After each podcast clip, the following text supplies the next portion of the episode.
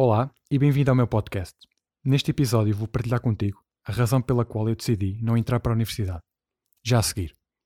Sentes que a escola não te está a preparar para o futuro? Ou que não te ajuda a desenvolver os teus talentos? Olá, sou o Pedro, tenho 20 anos e sou empreendedor digital. E neste vídeo venho partilhar contigo as razões pelas quais a universidade não nos prepara para o mundo do trabalho. Vamos a isso.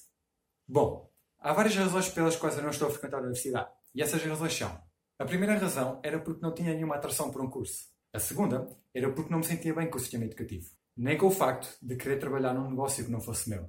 Porque vi nas outras pessoas que elas não se sentiam bem com o estilo de vida que levavam. E também porque a maior parte das coisas que me ensinavam na escola não ia de acordo com os meus objetivos. Durante o meu percurso escolar nunca tive grandes notas. Sempre passei à tangente e quando recebia os testes eram sempre entre os 6 e os 10 valores. Basicamente eu sentia muito pouco motivado a aprender e por isso quase nunca estudava. E para além de não estudar, passava horas e horas no computador. Todos os dias eram iguais. Acordava, ia à escola, chegava a casa, jogava computador e ia dormir.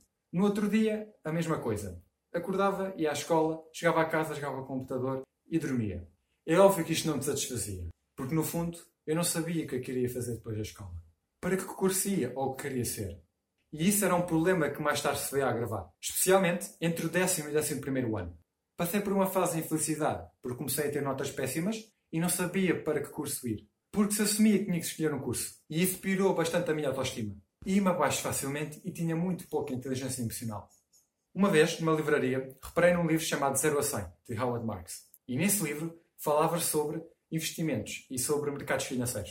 Como eu não queria ter um estilo de vida onde teria que trabalhar num negócio que não fosse meu, onde alguém decidia o meu horário de sair, de trabalhar, de passar tempo com os meus amigos ou comigo próprio. Decidi ler o livro. Foi a partir desse livro que comecei a explorar o ramo do empreendedorismo e da educação financeira.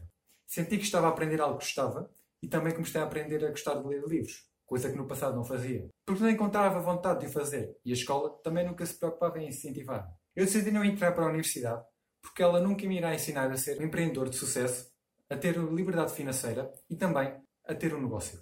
Foi graças aos livros que li que consegui encontrar algo que gostasse e que hoje estou a aplicar no meu dia a dia. Acredito que a leitura deve estar presente no nosso dia a dia porque é uma forma de nos auto-educarmos, coisa que, em geral, as pessoas não fazem quando terminam a universidade e vão para o mercado de trabalho. Antes de ir embora, deixa-me dizer-te uma coisa. Se este episódio te chamou a atenção, na descrição podes visitar as minhas redes sociais para descobrir mais sobre o meu conteúdo.